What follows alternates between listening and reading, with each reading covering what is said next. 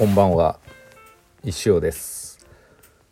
11月18日木曜日18時6分トロンチスタジオからお送りしております。昨日はですねあのなんかもう酔っ払いの中身のないラジオ。すいませんでした。すいませんでしたというかあれねあのまだ聞いてない方もいるか分かんないですけど石フェスクラウドファンディングのリターンでラジオ出演をですね夫婦で一つずつご支援くださった、まあ、ゆっくんとようこさん。雪人工務店のゆっくんとティダジダのようこさん。とまああの柳瀬でね居酒屋とバーで、飲みながら収録させていただきました。もうあの収録してることを忘れてで、ね、ただの飲み会みたいになってましたけど。もう何本だろう？6本7本8本ぐらい収録しちゃいましたけど。同時にティダティダさんのね「水野家の今夜も一杯」はですね同じラジオトークのアプリ使ってるんですけどライブ配信機能っていうのがあるんで1回につき30分かな？それをねやってましたんで。どっちかっていうとそっち聞いた方がなんか話は多いかなと思います。私の適当だったんでね。非常に楽しかったです。中身はなかったと思いますけどね、はい、でもまあいろいろティラティラさんとの関係とかね。まあ昔の話とかできて、うん、面白かったなと思いましたし。あのバーも連れてっていただきまして近くにねほんすぐすぐ近くなんですけど初めてのバーも体験させていただきました。非常に楽しかった。また行きたいなと思います。はい。な感じでもうねまだまだ皆さんも石フェスがね終わってない感じだと思いますけど。まああのそういう方はですね今ちょうど今日からですね石フェスの13日にも訪れた関市でですね関テラスっていうところを中心に、まあ、岐阜毎年あるんですけど関の工場参観日って、まあ、関市ってすごいいろんな工場があるんですけど刃物の町なんで。その工場参観日のイベントが今日から3日間かな土曜日までかなやってます。でも工場見学できたりとかいろいろワークショップあったりとかですね。非常に楽しいと思うんでまあ今日は、まあ、平日なんでね土曜日はまああるとして、なかなか行ける人と行けない人あるかもしれないですけどまあそういうイベントもね行ってみるとやっぱ行くと行かないのでは全然違うと思いますんで是非行ってみてください。はい。私はちょっと行かない行けないですけど、ね、ちょっと忙しくてもう行きたいんですけどね。はい、っていう感じです。うん。なんでね、まあ、うん、なんかこう、石フェス終わって何日か経ちましたけどね、4日ぐらいか。やっぱり、ようやくなんかじわじわとこう、なんていうんですかね、ロスじゃないですけど、ああ、なんかこう、真っ白になっていく感じがしてます。やんなきゃいけないですけどね。なんかこう仕事に力が入らないっていうか。うん。なんかもう石そういう時こそ石をね作ってるとなんかあのいい感じになるんですけどね。今週末は3ビルありますしね。もう待ったなしですよ、うん、っていう感じでございます。じゃあちょっとお便りいきますか。お便り来てるかな？あ、来てますね。あ、そういえば、食べ人の木さんのね、ラジオ、クラファンのリターン、あと1個残ってるんでね。それはね、また近々やりたいと思いますんで、たくさんの質問ありがとうございます。ちょっとまた、あれですね。えー、ちょっと待てよ。えー、っとね、その旅人の質問が多いんで、それはまあ後にして、後っていうか、収録時にね。くにくに。先生こんばんは。イスフェスお疲れ様でした。アーカイブも楽しく拝見してますが、カルタは出場すべき競技でしたね。来年の100人一首は隙を見つけて出場したいです。100人一首大変やな。誰が考えるそれこそ。多分その頃にお店の前の公園工事も終わっていると思いますので。PS 沖縄の石ガールズも招待したいですね。さすが国々が自費で招待するんですかね。ぜひ招待さしてあげてください。沖縄の石ガールズね。あのプラポテをね持参で隠れ一スタンすぎますがもっとね堂々と出てきてください。もう控えめにあのありがたいですけど。まあ沖縄行ってもね本当に石井資産活動、ね、布教活動よろしくお願いします。次。前川さん先生こんばんは。水の家とのスーパーロングライブ放送はお疲れ様でした。終バスに間に合ってよかったですね。間に合いました。次の日朝出勤する時に行政との絡みの部分とかもう一回聞き直していたのですが飲み会がずっと続いているような感覚に陥りました。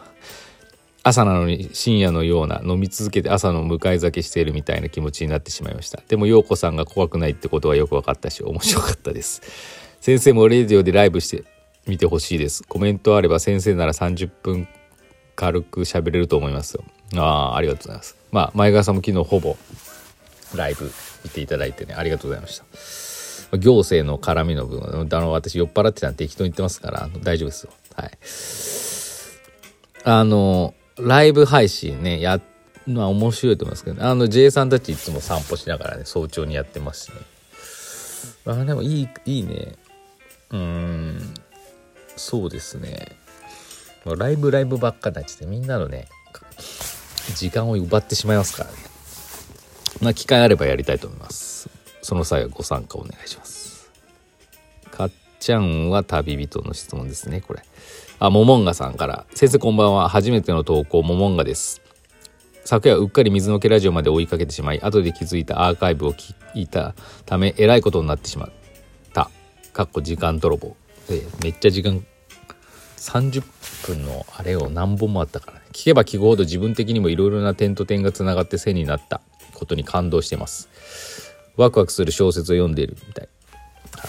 あれですねだから水の私の過去とか水の家の過去とかあああれがああなってみたいな今にな至るんだみたいな長くなりました質問です最近でもいいので先生が何かドラマチックな展開に感動したというエピソードとかあれば聞いてみたいです人のとのつながりご縁に感謝ですドラマチックな展開に感動したことですか？なんやろねなんだろう。うーん。まあでも、うーん。で、これって具体的なあれはないですかやっぱりその、一フェスじゃないですか？アバウトですけど。ドラマチックな展開だったんじゃないでしょうか？逆に皆さんに問いたい。あの、結局、最近よく思うことが、まああのあれですよそんな偉そうに偉そうなこと言っちゃいますよ今から偉そうなこと言っちゃいますけどあのあの適当なやつが適当に言ってんだなと思って聞いてただければいいと思うんですけどなんかイベントとかなんかこう何かこう行事とかうんなんかそういうのってめっちゃなんだろうなちょっと説明がしづらいんですけどこういうイベントそうそれこそイシフェスって説明できないイベントでおなじみなんですけど説明できちゃうイベントって面白くないよねって非常に思ってて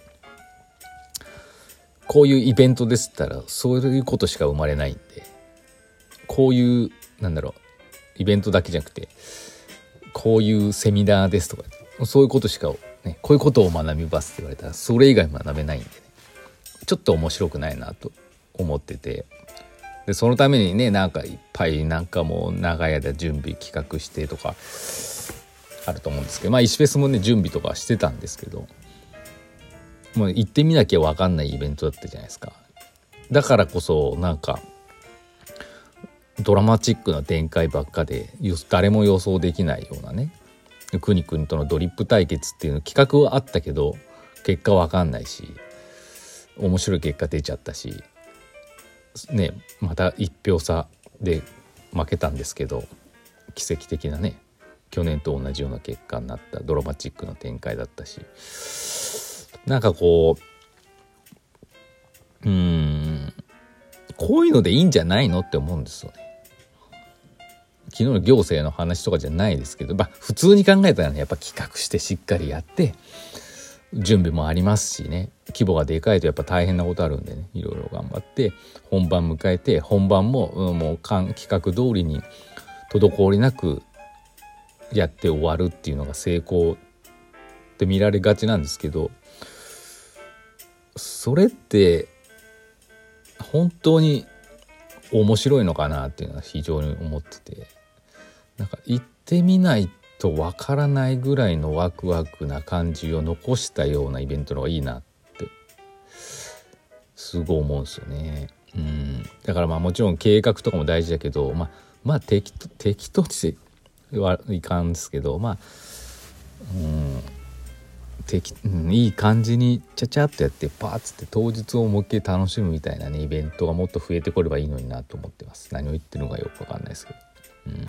まあ、大事なのはなんかこうそういう計画とかよりもなんかなんか心でしょみたいな。心が熱くなるかどうかでしょみたいなのは非常に思ってます。人がふは、ね、何人参加するとかそういうことじゃねえよ。どどっちかというと人の心近い人の心を動かす熱くできたかどうかっていうのは非常にね、まあ、イベントじゃなく何でもそうですけどまあ一行だって漫画だってそうと思ってますけどどんだけ周りね半径近い人の心を動かせるかっていうところが大事なんじゃないかなと思ってます。はい、すごい今日なんかいいこと言ったんじゃないの？福山でした。